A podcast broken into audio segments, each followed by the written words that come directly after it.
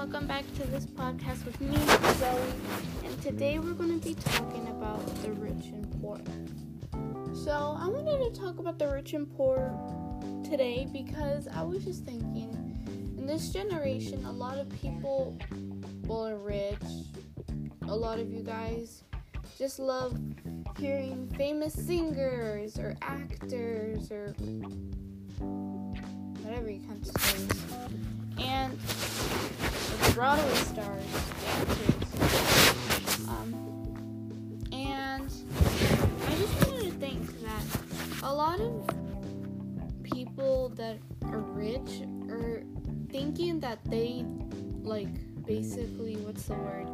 They basically do more than the people who don't have that much money or who don't have that role. But no, it's wrong. They work really hard, yeah, I believe that, but like most of them were also born rich, but most of them also weren't. So, what I'm trying to say is that a lot of rich people think they're better than other people. People who are in least at at least at average, they think they're better than everybody.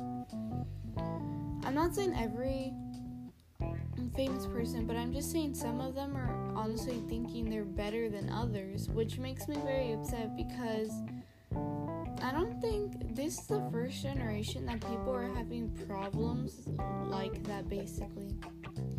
Sorta. Not really, but like, it's getting worse and worse and worse through generations. Yeah, it's getting better, but like, with people and like changes, it's getting worse. It is getting better though. They're creating more stuff and they're creating more like stuff for schools and for doctors and more medicine for they couldn't help people, which is that that that is good. But people really have to be careful in this generation because I don't want people getting hurt. Getting basically sad. I don't want people to get feel anything but happiness because there's a lot of people who make others feel ashamed. There's others who fake things.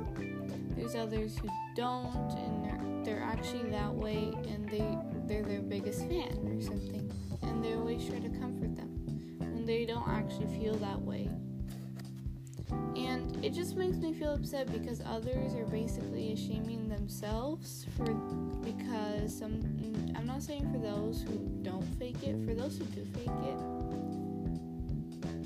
That's what I'm saying. You're making others shame themselves because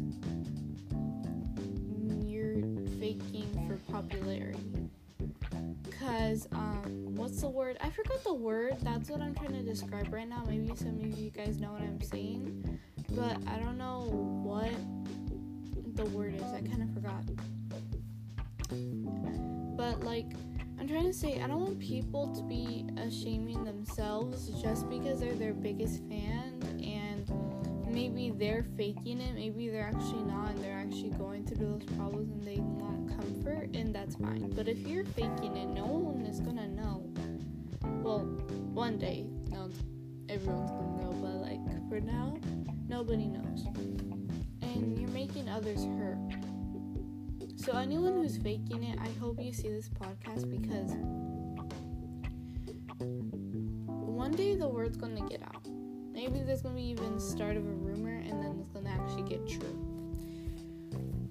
But like I want everyone to know that want no one to feel upset or sad or literally shaming them on that themselves for your good when you're faking it. Especially I'm talking to, to those TikTok stars, Instagram stars or YouTube stars or whatever if you're actually having problems and you want company, that's fine.